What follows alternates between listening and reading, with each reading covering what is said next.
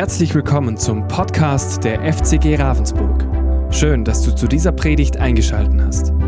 Wir wünschen dir in den kommenden Minuten spannende Erkenntnisse und eine gute Zeit mit Gott. Einen wunderschönen guten Morgen, auch von meiner Seite.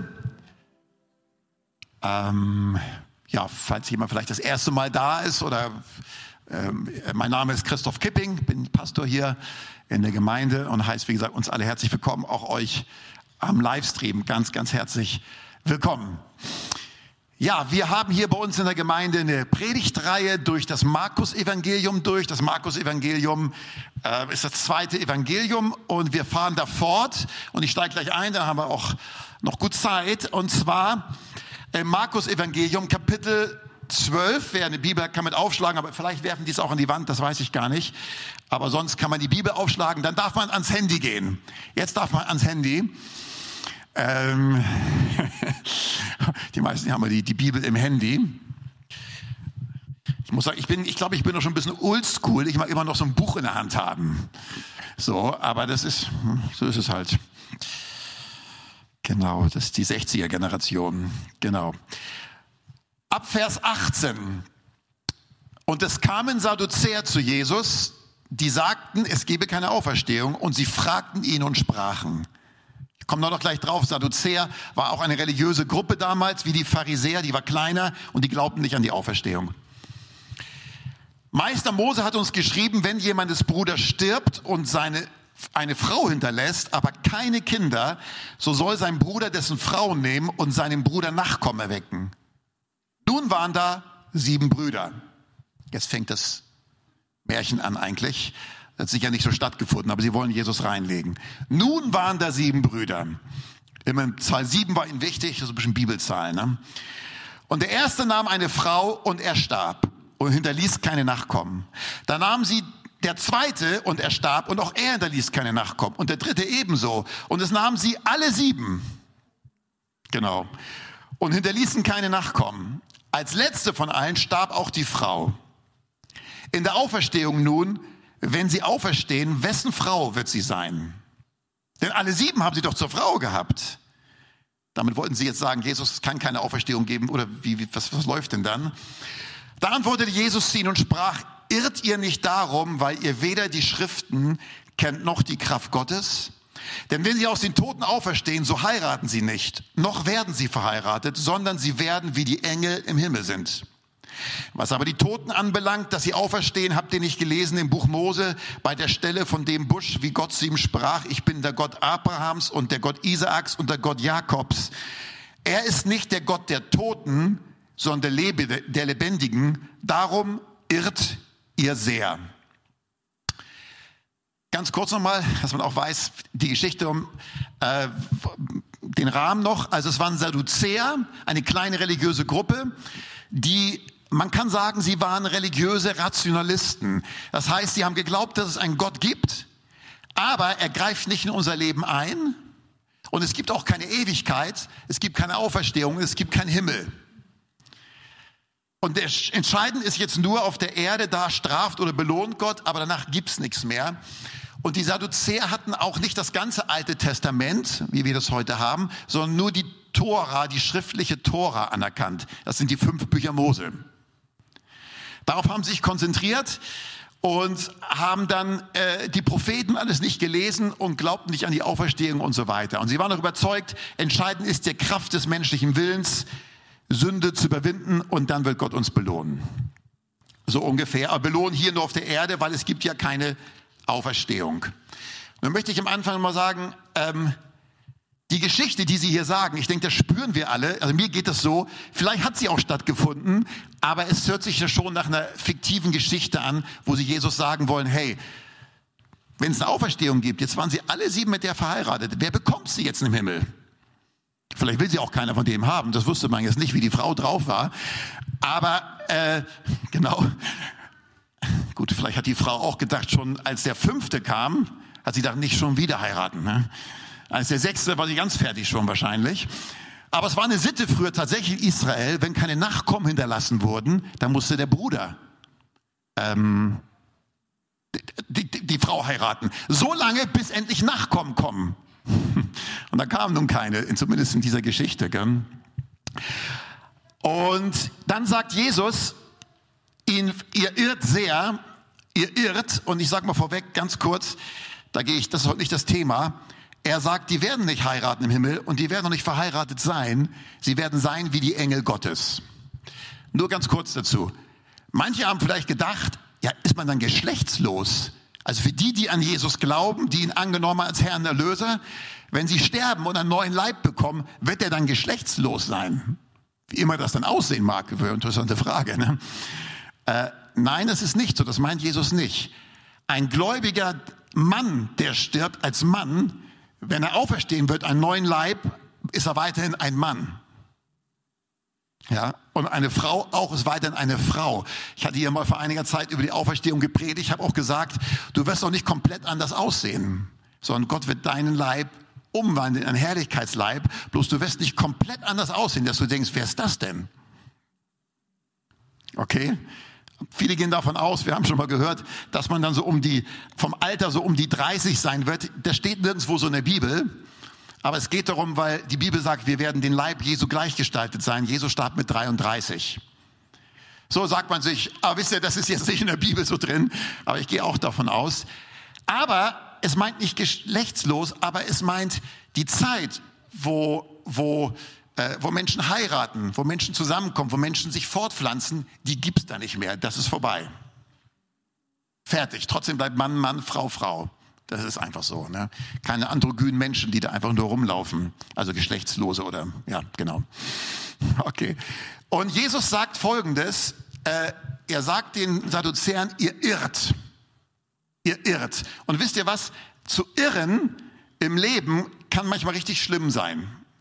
Wie viele Menschen sind schon gestorben, weil sie dachten, auf das Eis, man hat, die Stadt hat zwar gesagt, das Eis soll man noch nicht betreten, aber ich habe jetzt Bock, Schlittschuh zu laufen, das wird schon gehen. Dann sind sie eingebrochen und gestorben. Ähm, oder wie viel im medizinischen Bereich. Ja, haben vielleicht Leute falsche Medikamente bekommen, die OP lief falsch oder äh, die Medizin hat sich immer wieder erneuert. Das sind ja auch Dinge, die man über Bord geworfen hat, die man heute weiß, die man anders machen würde. Irren kann gefährlich sein. Ich weiß noch, ich glaube, ich habe sie auch mal erzählt. Es kann auch ungefährlich sein und trotzdem unangenehm sein zu irren im Leben. Ich weiß noch, als wir zehn Jahre alt waren, also wir, ich habe noch einen Bruder, der ist anderthalb Jahre älter, habe noch mehr Geschwister, aber das jetzt mit dem. Äh, da waren wir damals in Altenburg bei meinem Opa. Altenburg, für die, die es nicht wissen, das ist in Thüringen. Also mein, mein Vater kommt ursprünglich daher und bevor die Mauer dann ähm, gebaut war, ist er auf die westliche Seite rüber. Und mein Opa hatte einen Schalk im Nacken und der hat uns damals, äh, das war so eine witzige Situation halt, die ich erinnere, übers Irren. Der hat uns damals gesagt, als wir ungefähr zehn waren, mein Bruder elfeinhalb, er hat uns damals gesagt, wisst ihr eigentlich was, Jungs? Ein Ei, ein rohes Ei, das hat das enorme Phänomen, das kann nicht gerade fliegen. Also wenn man es wirft, meine ich, gell? Äh, weil das Eigelb, das wackelt immerhin im, im Ei und wenn du wirfst, dann wackelt das Eigelb hin und her und dann geht das Ei keine gerade Linie. Habe gesagt, echt Opa? Hat er gesagt, ja, ja, logisch ist das so. Und ganz ehrlich, mir kam es logisch vor. Vielleicht denkt auch jemand jetzt, ja, das stimmt. Nee, ich musste gleich beweisen, das stimmt nicht. Aber eigentlich ist es logisch. Ne? Habe ich auch gedacht, ja, das Eigelb ist so drin und wackelt vor sich her. Gell? Und dann habe ich gesagt, ja, echt, ja, sagte Opa. Und dann standen wir im Garten, mein Opa auf dem Balkon, hat gesagt, könnt ihr testen. Da hat mein Bruder ich weiß nicht, ob mit freien Oberkörper, ich glaube sogar freien, ich weiß es nicht genau, äh, mit dem Rücken sich zu mir gestellt, ein paar Meter entfernt, also ich hier so zu der Schwester hier vorne praktisch, äh, und habe dann mit voller Wucht das Ei genommen und auf seinen Rücken geworfen.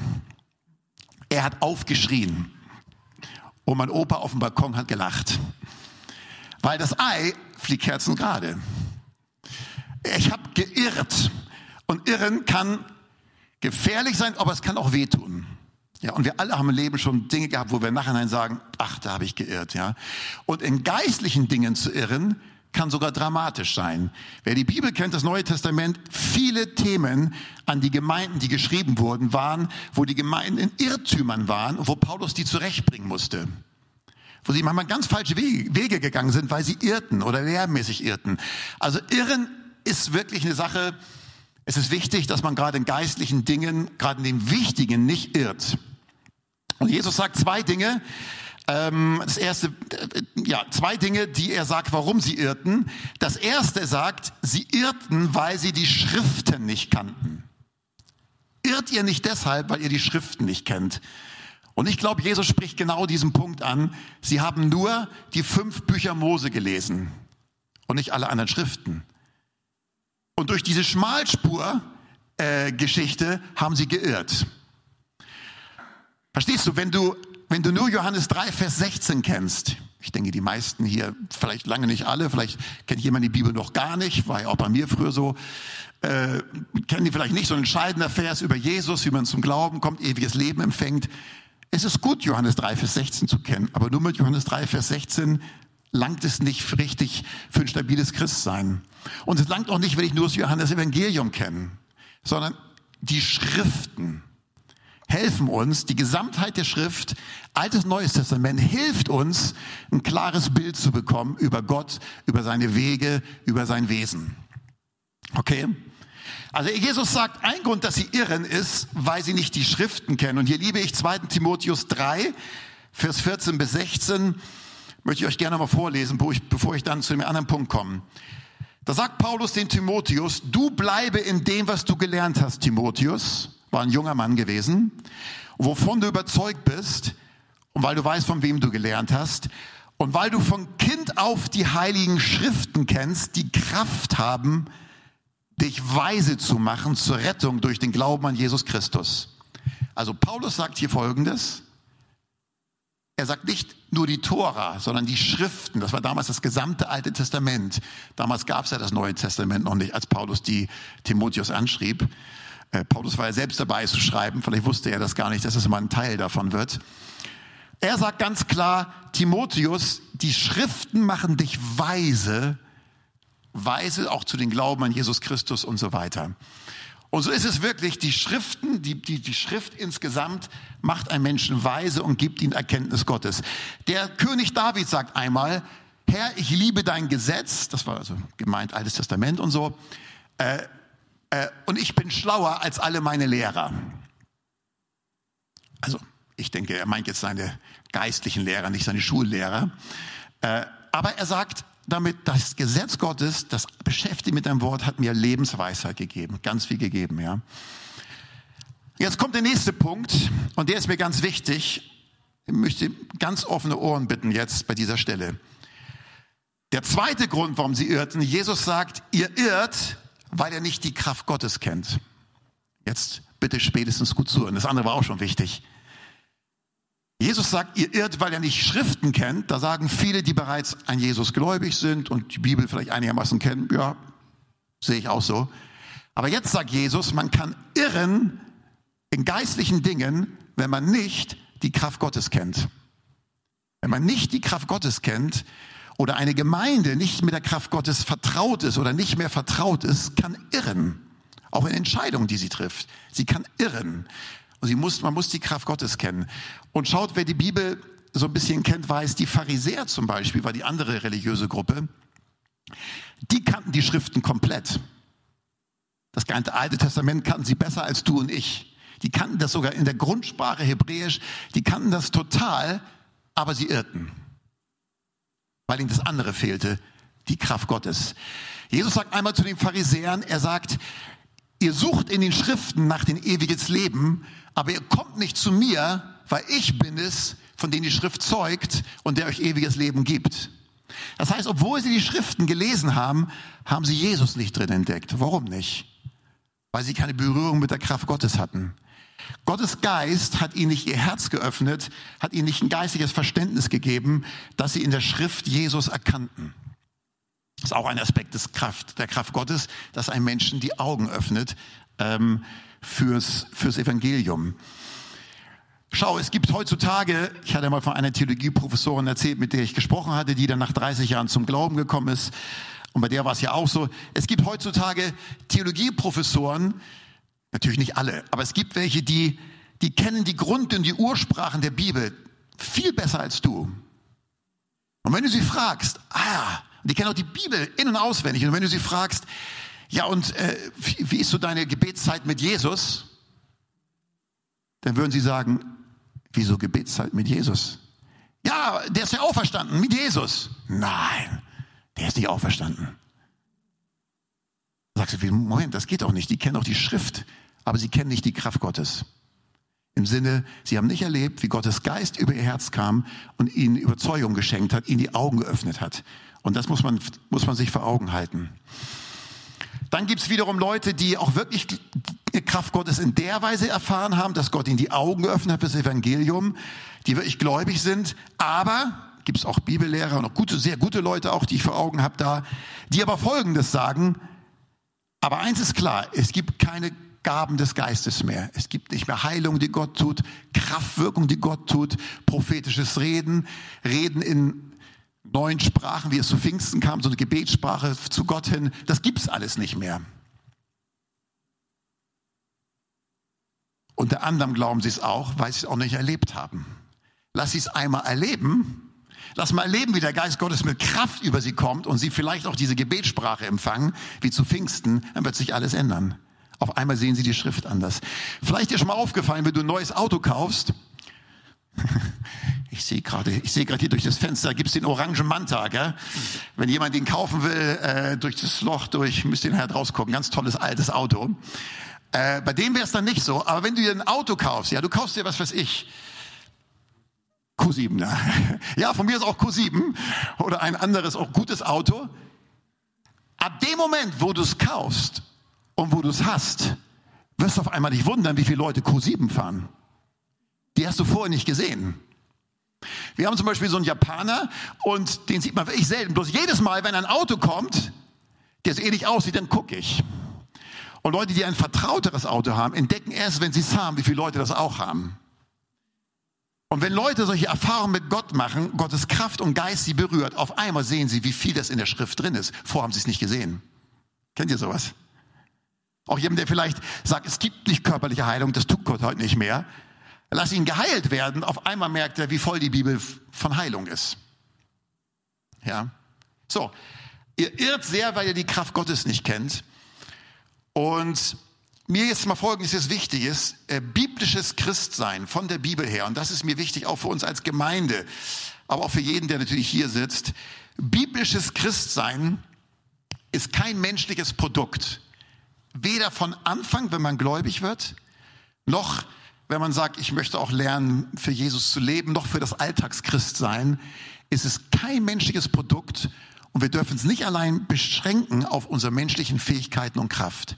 Wird aber heute oft gemacht, auch in Freikirchen vergisst man die Dimension der Kraft Gottes, die wirklich da ist. Ja, bin auch überzeugt, heute Menschen auch noch erfahren, wenn wir zusammen beten. Diese Dimension wird oft vergessen, dass man sagt, das gibt's, das ist da und davon lebt auch Gemeinde ganz stark. Ja? Schaut, wenn äh, Komme ich mal zum Punkt, wenn jemand zum Glauben kommt, das mal ganz schnell. Johannes 1, Vers 12 und 13 sagt es immer sehr gut. Da heißt es, so viele Jesus Christus aufnahmen, in ihr Leben, so viele ihn aufnahmen, denen gab er die Vollmacht, Kinder Gottes zu werden, die nicht aus dem Willen des Mannes, noch aus dem, aus der Kraft des Fleisches, sagt die Bibel da so, sondern aus Gott geboren sind. Jemand, dass jemand erkennt, also wenn du jetzt, wenn du jetzt hier sitzt und du sagst, ich bin überzeugt, Jesus Christus ist der Messias, ist der äh, auferstandene König und Retter und Herr und du bist davon überzeugt in deinem Herzen, grundsätzlich überzeugt, meine ich jetzt, so eine grundsätzliche Überzeugung, dann ist das etwas, was dir Gottes Geist geschenkt hat. Wenn wir Lieder singen, wie vorhin, und die Anbetung da ist und du merkst, du kannst mit Überzeugung mitsingen zu Jesus dem Herrn oder ihn als Auferstandenen, dann ist es ein Zeichen, dass Gottes Geist in deinem Herzen gewirkt hat. Du sagst ja gut, ich bin christlich aufgewachsen. Das habe ich gelernt. Aber wisst ihr was? Man kann christlich aufwachsen, aber das ist an einem Menschen, äh, aber auch bei denen, die christlich aufgewachsen sind, wenn sie sagen, ich trage die Überzeugung aber in mir und ich, ja, ich kann Jesus anbeten, dann ist es trotzdem Gottes Geist, der es lebendig gemacht hat. Es gibt genug Leute, die christlich aufwachsen, wo es nicht so ist. Es ist kein Automatismus. Kein Automatismus. Also Gottes Geist wirkt das, Gottes Geist schenkt das. Ja. Die Bibel sagt, niemand kann sagen, Herr Jesus, außer im Heiligen Geist. Was ist da gemeint? Schau mal, natürlich, ich kann zu jemandem auf der Straße gehen und den sagen, sagen Sie, sagen Sie mir mal Herr Jesus nach. Dann kann der sagen, Herr Jesus. Es kann auch ein Papagei sein. Ich kann zu einem Papagei gehen und sagen, du, Papagei, sag mal nach Herr Jesus. Dann wird der Papagei Herr Jesus sagen. Aber er redet nur nach, da ist keine innere Überzeugung. Wenn ich dann ein Lobpreislied anmache und in die Anbetung gehe, wird der Papagei wahrscheinlich nicht mit in die Anbetung gehen. Und der Mann auf der Straße schon gar nicht, weil es nachgeredet ist. Niemand kann sagen, Herr Jesus, außer im Heiligen Geist, sagt Paulus. Vielleicht auch für dich zum Wissen, wenn du noch mal unsicher bist, ja, gehöre ich zu Jesus oder nicht? Wenn du hier sitzt und du sagst, kannst du mit Überzeugung sagen, grundsätzlich kann man sein, dass du mal zwischendurch mal einen Zweifel hast, aber grundsätzlich seine Grundüberzeugung, natürlich, Jesus lebt, er ist auferstanden, ich sprich zu ihm.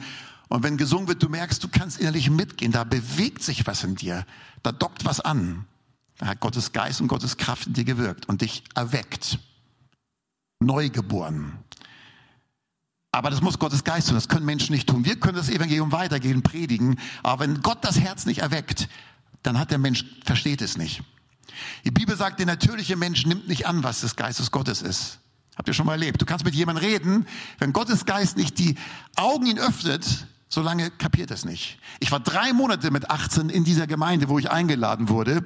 Und ich habe drei Monate, wo sie mir von Jesus erzählt haben. Es hat mich null berührt, null bewegt. Ich habe null verstanden bis den Augenblick, als Gottes Geist kam und mein Herz berührt hat, mir die Augen geöffnet wurden und ich merkte, es ist Realität. Er lebt. Und dann kam neues Leben und dann haben sich die Dinge geändert. Aber es ist eine Gnade Gottes, die dann, die dann kommt. Gell? Also das Christsein hat weder am Anfang ein menschliches Produkt. Übrigens lebe ich hier sehr auch, äh, da sage ich noch mal kurz was zum Anfang.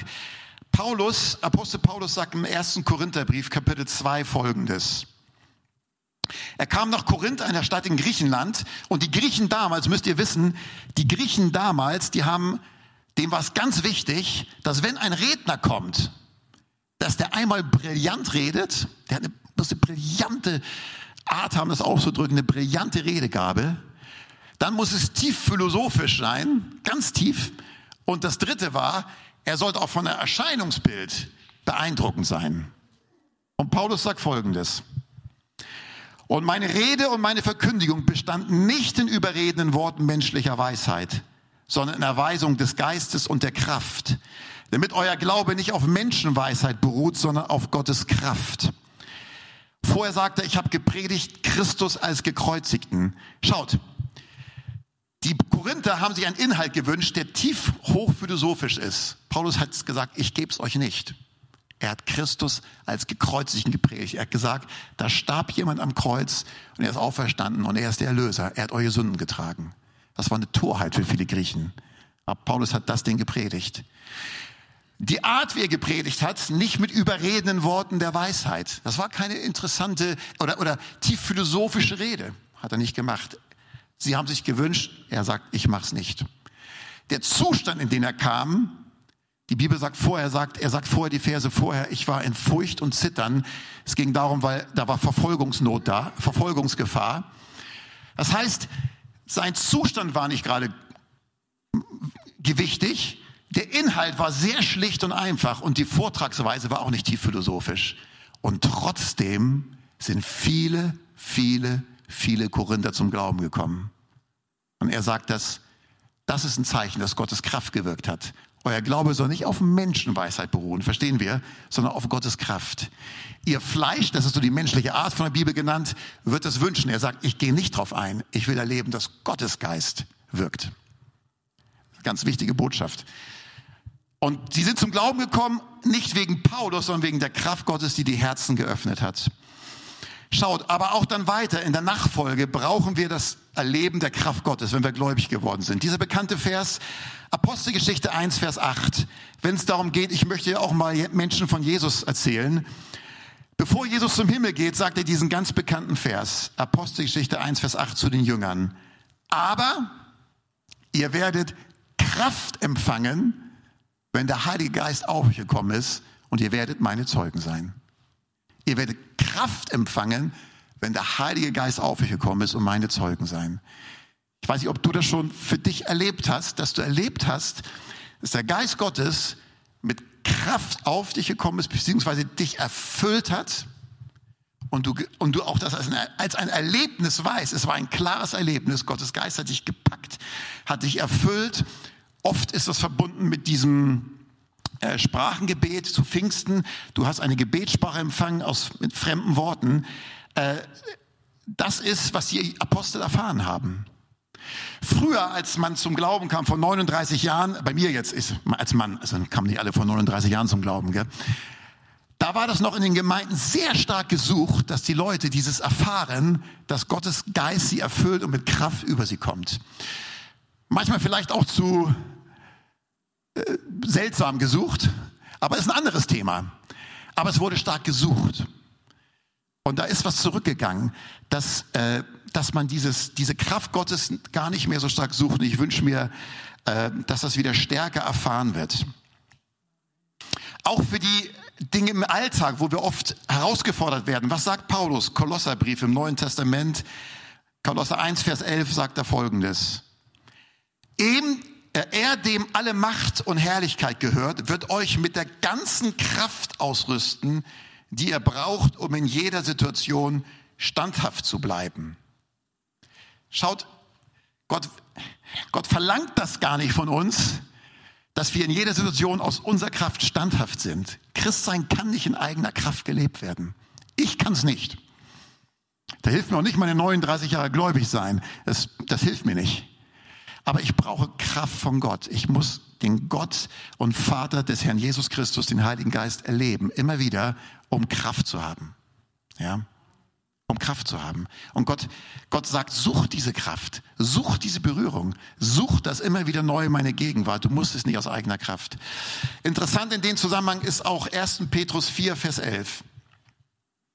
Da sagt Apostel Petrus, wenn jemand redet, so rede er erst aus Aussprüche Gottes, also wenn jemand predigt. Ne?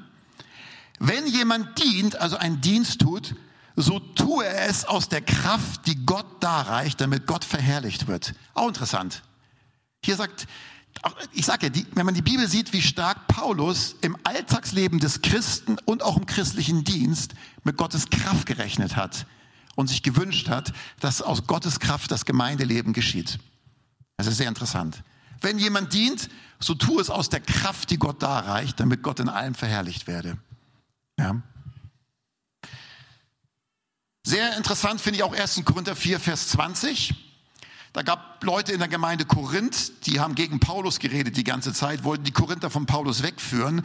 Und dann sagt Paulus Folgendes, ich werde bald zu euch kommen, ihr lieben Korinther, wenn der Herr will, und werde nicht das Wort sondern die Kraft der Aufgeblasenen kennenlernen. So ein guter Satz jetzt. Denn die Königsherrschaft Gottes besteht nicht in Worten, sondern in Kraft. Interessanter Satz, ne? Die Königsherrschaft Gottes, da wo Gott Herr ist, besteht in Kraft. Da werden Menschen mit Kraft überführt, dass Jesus der Herr und Erlöser ist. Nicht wegen toller Überredungskunst. Da können Menschen immer wieder Gottes Kraft in der unterschiedlichen Weise erfahren, wo er Herr ist. Aber das muss auch zum Teil neu gesucht werden, neu gerechnet werden. Gottes Königsherrschaft besteht in Kraft. Ähm, das muss richtig neu klar uns werden und erweckt werden. Und ich möchte an der Stelle einen ganz kurzen Geschichtsunterricht geben. Ganz kurz. Äh, für die, die das nicht wissen, ich weiß, die, die jetzt älter sind und zum, zum Glauben gehören, die wissen das. Schaut, die Gemeindebewegung, zu der wir jetzt gehören, BFP ist nicht wichtig. Also der Name ist nicht wichtig, ja. Das heißt Bund Freikirchlicher Pfingstgemeinden. Aber auch alle anderen Gemeindebewegungen weltweit, die, in, die sozusagen charismatisch ausgerichtet sind.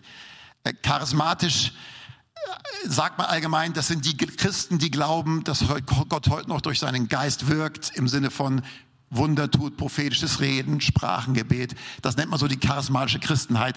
Das Wort passt irgendwie nicht ganz, weil jeder, der zu Jesus gehört, ist ein Charismatiker, weil er, wie wir schon gehört haben, Gott hat ihm die Augen geöffnet für das Evangelium. Er hat Gottes Gnade und Gabe erfahren. Aber egal. Ihr wisst, denke ich, was ich meine. die hat eigentlich ihre Wurzeln ganz stark, natürlich in der biblischen Gemeinde vor 2000 Jahren.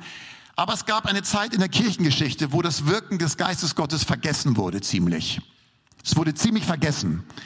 Und dann gab es 1906 einen Aufbruch in der Azusa Street. Wer hat das schon mal gehört, damit ich weiß, wie stark ich den Geschichtsunterricht geben muss? Oh, vielleicht doch. Äh, 1906 war da ein, in Los Angeles ein, ein junger Prediger, also mit 36 Jahren. Der Seymour hieß der, William Seymour, der war auf einem Auge blind, war ein Afroamerikaner. Und er hat dann für sich irgendwie die Bibel neu entdeckt, hat gemerkt, es muss doch etwas geben von dieser Erlebnis der Kraft Gottes mit den nachfolgenden Wirken Gottes. Und er hat angefangen, Gott zu suchen in die Richtung. Hat sich mit ein paar Männern getroffen. Und dann geschah 1906 Folgendes. An einem Abend, ist ja wurscht genau wann das war, äh, äh, passierte Folgendes. Wie, wie, die saßen da im Kreis sieben, acht Männer und wie als ob ein Blitz, erzählt man, als ob ein Blitz eingeschlagen hätte, sind die plötzlich mit aller Wucht von den Stühlen gefallen und fingen an, und der Geist Gottes kam über sie und sie fingen an, in neuen Sprachen zu reden. Diese Gebetssprache wurden von Gottes Geist total erfasst, empfingen, empfingen Gottes Kraft. Ja, das war 1906. Dann hat sich das ganz schnell rumgesprochen. Nach einer Woche war schon zu voll der Raum und sie haben sich ein altes Methodistengebäude gemietet. Das war so eine, äh, so eine Lagerhalle. Die mussten sie erstmal freiräumen den ganzen Müll beiseite räumen, da haben sie Stroh ausgekippt da auf dem Boden und haben die Bänke aufgestellt und haben dann weiter Versammlung gehalten. Und immer mehr Menschen erlebten Gottes Geist, Gottes Kraft, Gottes Gegenwart. Äh, Wunder geschahen, alles Mögliche. Und immer mehr Leute kamen und mittlerweile konnten sie sich gar nicht mehr wehren. Da haben sie irgendwann drei Gottesdienste am Tag, sieben Tage die Woche gemacht. Und Leute kamen auch von weit her, haben Gottes Feuer sozusagen empfangen und haben es dann hinausgetragen in die anderen Gegenden. Und man sagt, dass das ganz stark mit die neue Geburtsstunde war, zumindest sehr stark, was man, was sich später in die Welt weiterentwickelt hat. Es gibt einen interessanten Vers in der Bibel, es gibt manche interessante. Da heißt es einmal, seht auf die Wege der Vorväter. Habt ihr schon mal gelesen, den Satz? Es ist ja so, Neue Entwicklungen sind oft sehr gut und sehr hilfreich, aber nicht immer sind neue Entwicklungen gleichzeitig gute Entwicklungen. Wir haben viele Dinge in der Gesellschaft, wo du sagst, diese Entwicklung ist nicht gut. Den ganzen Bereich Ehe, Familie, wie darüber gedacht wird, der wird zu sagen von der Bibel, keine gute neue Entwicklung. Ja, in vielen Bereichen gibt es gute Entwicklungen. Aber hier empfinde ich, Gerade was dieses Erleben von Gottes Kraft und Geist betrifft in der Gemeinde Jesu, müssen wir ein Stück weit äh, auf die Wege der Vorväter schauen. Natürlich vor allen Dingen in die Bibel. Und zu gucken, was, was ist da? Was sagt die Bibel uns, wie biblisches Christsein hier aussieht, wie biblisches Gemeindeleben aussieht. Und sie irrten, weil sie nicht die Kraft Gottes kannten. Und ich möchte noch äh, zwei, drei Bibelverse jetzt mit euch lesen und dann gehen wir ins Gebet. Äh, Jeremia 2, Vers 5 ist ein interessanter Vers im Alten Testament. Da heißt es, so spricht der Herr zu dem Volk Israel, was haben eure Väter Unrechtes an mir gefunden, dass sie sich von mir entfernt haben und hinter dem Nichts hergelaufen und selber zu nichts geworden sind. Interessanter Satz. Er sagt hier, das Volk Israel hat mich verlassen und ist hinter dem Nichts hergelaufen, das sind die Götzen gemeint im Kontakt, Kontext, und sind selber zu nichts geworden. Sie haben keinen Anschluss mehr gehabt an, an den lebendigen Gott und das hat sie wie nichts sein lassen. Jesus sagt einmal im Neuen Testament, habt, ihr seid das Salz der Erde, sagt er den Christen. Wenn aber das Salz kraftlos ist, dann taugt es zu nichts mehr, als ausgeschüttet zu werden, Menschen, wenn die Menschen getreten werden. Ist ein bisschen so ähnlich, äh, wie wichtig es ist, an, der, an Gott, der lebendigen Quelle, angeschlossen zu bleiben und seine Kraft und seine Gegenwart immer wieder zu suchen. Später heißt es dann im Jeremia 2, Vers 11, hat irgendeine Nation, sprich Gott, die Götter jemals vertauscht? Nein. Und jene sind nicht einmal Götter, aber mein Volk hat seine Herrlichkeit vertauscht gegen das, was nichts nützt. Auch ein starker Vers, oder? Anderen Worten, Mensch, da ist die Quelle des Lebens, da ist, da ist Gott, der das Leben gibt, der seine Kraft gibt. Aber sie haben nach was anderem geguckt anstatt Gott zu suchen als die Quelle des Lebens. Und so ist auch mein Gefühl manchmal in der Entwicklung der, der Gemeinde Jesu in den letzten Jahrzehnten, wo viele gute Entwicklungen sind. Ich schütte nicht das Kind mit dem Bade aus, das ist nie gut. Aber wo ich gemerkt habe, man hat die Konzentration hat sich verlagert ein bisschen auf andere Dinge und nicht mehr so stark Gott und seine Kraft und seine Gegenwart zu suchen auch für die Gemeinde, ich möchte es euch an Herzen legen, alle, die jetzt zur Gemeinde gehören oder regelmäßig kommen, betet, dass, dass Gottes Herrlichkeit sich offenbart immer wieder, wie immer das aussehen mag. Das kann dramatisch und undramatisch sein, aber in unserer Mitte. Wir wollen es nicht vertauschen durch irgendwelche Dinge. Im Zentrum muss bleiben, was das Zentrum ist. Er ist die Quelle des lebendigen Lebens. Ich weiß noch, als vor 30 Jahren war ein englischsprechender Prediger, der wurde oft rumgereicht in den Kirchen hier in Deutschland. Der Name spielt keine Rolle, ist auch mittlerweile tot. Und der hat mal einen Satz gesagt, den ich zwar nicht ganz so unterstreiche, aber ich weiß, was er sagen will. Er sagte damals zu uns, Pantomime is a lack of power. Pantomime ist ein Mangel an Kraft. Was wollte er damit sagen? In der Zeit vor 30 Jahren wurde sehr stark auf den Straßen evangelistisch oder auch in Gottesdiensten Pantomime aufgeführt. Und ganz ehrlich, Gott ist ein kreativer Gott und hat nichts gegen Pantomime. An dem Teil, dem Punkt bin ich nicht seiner Meinung. Aber ich weiß, was er sagen wollte. Er sagt, Leute, viele dieser Dinge haben sich entwickelt, weil das eigene nicht mehr so stark da ist. Gottes Kraft und Wirken, der die Menschen überführt und seine Gegenwart. Und darum verstehe ich diesen Satz aber am besten auch Pantomime und wo Gottes Kraft rüberkommt. So, und ich schließe mit dem Vers, Kapitel 2, Vers 14. Und die Lobpreisgruppe kann gern schon mal nach vorne kommen. Denn zweifaches Böses hat mein Volk begangen. Mich, die Quelle lebendigen Wassers, haben sie verlassen, um sich Zisternen auszuhauen, rissige Zisternen, die das Wasser nicht halten können. Und der Vers fordert uns nochmal ganz stark auf. Und ich glaube ja persönlich nicht, ist, man kann ja nicht sagen, dass bei uns oder auch anderen Gemeinden unsere Bewegung das ja gar nicht ist. Natürlich erleben wir auch Gottes Wirken und Geist. Aber dennoch sehe ich sehr klar, nicht empfinde, nein, ich sehe sehr klar, dass eine Verschiebung zum Teil stattgefunden hat. Dass man nicht so stark mehr Gottes Gegenwart und Kraft sucht und darum bittet, fürs persönliche Leben, für die Gemeinde, sondern der Fokus oft auf andere Dinge ist. Vielleicht, weil man politisch korrekt sein will, aber wichtig ist, biblisch korrekt zu sein und nicht politisch korrekt zu sein. Und manchmal haben auch die Gemeinden heutzutage Angst, ja, wenn Gottes Geist, was passiert, wenn Gottes Geist mal Menschen in der Versammlung total erfasst und der vielleicht unter seinen Sünden zusammenbricht und laut anfängt zu weinen? Was passiert dann? Katrin hat mir gesagt, eben vor sich her hat sie es gesagt, ist doch gut, genau.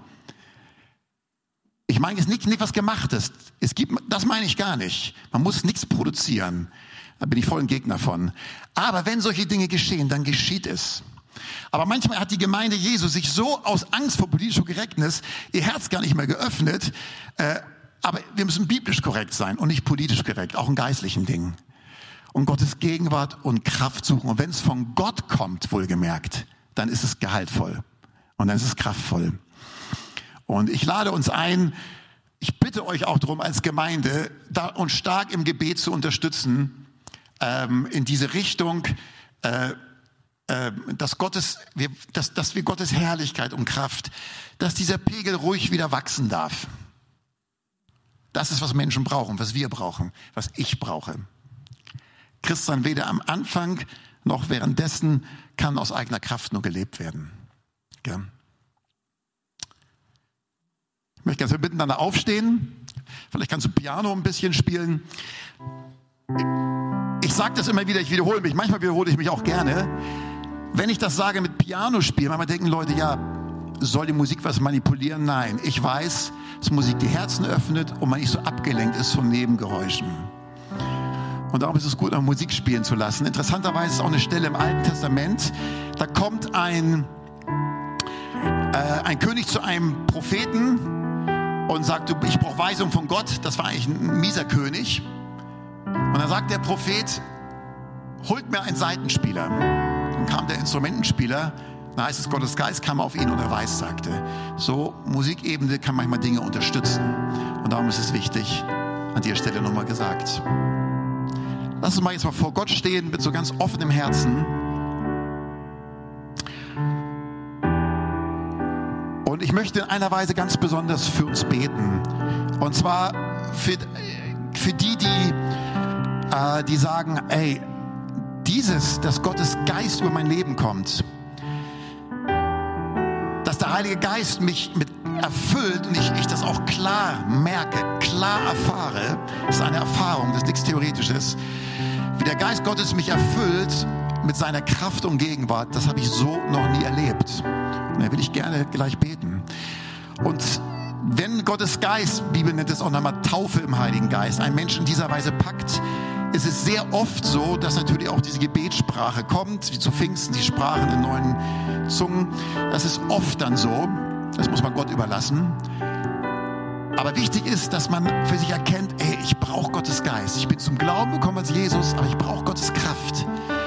Und wenn du hier bist und sagst, das, dass der Geist Gottes über mich kam mit seiner Kraft und auch, dass dann, oft ist es so, diese Gebetssprache kam, aber habe ich nie erlebt. Manchmal ist es anders, manchmal erleben Leute auch Gottes Kraft, der Geist Gottes erfüllt sie, aber es äußert sich meist über Mund. Und wenn es nur ein freien, spontanen Lobpreis ist oder sie reden prophetisch plötzlich, war auch in der Bibel. Der Geist Gottes kam über sie und sie redeten prophetisch. Und ich möchte jetzt beten für Menschen, die sagen, ich will das, ich will das erleben. Wir machen das jetzt nicht mit Handauflegung, ist auch zur Zeit ein bisschen schwierig, aber Gott ist davon nicht abhängig. Ich möchte einfach Gottes, ich möchte Apostelgeschichte 1, Vers 8 empfangen, wo Jesus sagt, ihr aber werdet Kraft empfangen, wenn der Geist Gottes über euch kommt. Und wenn du das möchtest, dann streck einfach mal deine Hände zu Gott, ob ganz aus oder, oder ob so. Das ist deine Entscheidung, wenn du sagst, ich, ich brauche das, ich möchte das. Und wir gucken mal nicht umher, schließ mal deine Augen, damit man nicht abgelenkt ist. Und ich möchte jetzt einfach beten. Und du stehst vor Jesus und die Bibel sagt einmal, Jesus ist der Täufer im Heiligen Geist. Er alleine ist der Täufer im Heiligen Geist. Und er möchte, dass wir seine Kraft kennen. Ich möchte es beten und du bleib auf Empfang vor Gott. Vater im Himmel, ich danke dir von ganzem Herzen, dass wir hier als Gemeinde, als Versammlung zusammenkommen dürfen und dass wir wissen dürfen, dass ein lebendiger Gott, der der Himmel und Erde geschaffen hat, der da lebt, der das ganze Universum schuf durch sein Wort und der zu seinen Jüngern gesagt hat, nehmt und empfangt Heiligen Geist. Ich danke dir dass du ein erfahrbarer Gott bist, der nicht möchte, dass unser Christsein nur aus eigener Kraft, sondern durch deine Kraft gelebt wird. Vater, und ich bitte dich, gerade für all die, die jetzt so ihre Hände ausstrecken zu dir, Vater, ich bitte jetzt von ganzem Herzen, tauf sie in deinen Geist, tauf sie in deiner Kraft, tauf sie mit deiner Gegenwart, erfüll ihre Herzen, Vater. Vater, im Namen Jesus, lass deinen Geist hier durch die reingehen und lass die Herzen erfasst werden von diesem guten Heiligen Geist in Jesu Namen.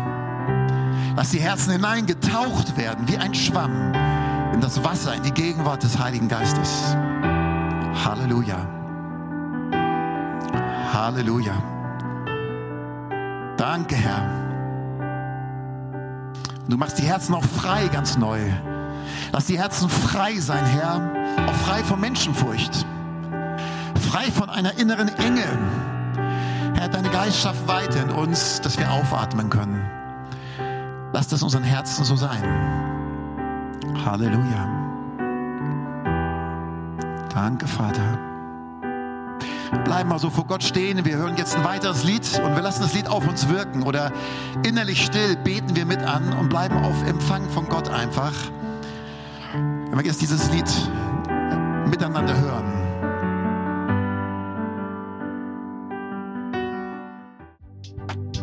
Wir hoffen, diese Predigt konnte dich für deinen Alltag ermutigen. Wenn du Fragen hast, kannst du gerne eine E-Mail schreiben an info@fcg-rv.de oder besuche unsere Homepage auf www.fcg-rv.de. In diesem Sinne wünschen wir dir eine gesegnete Woche und bis bald.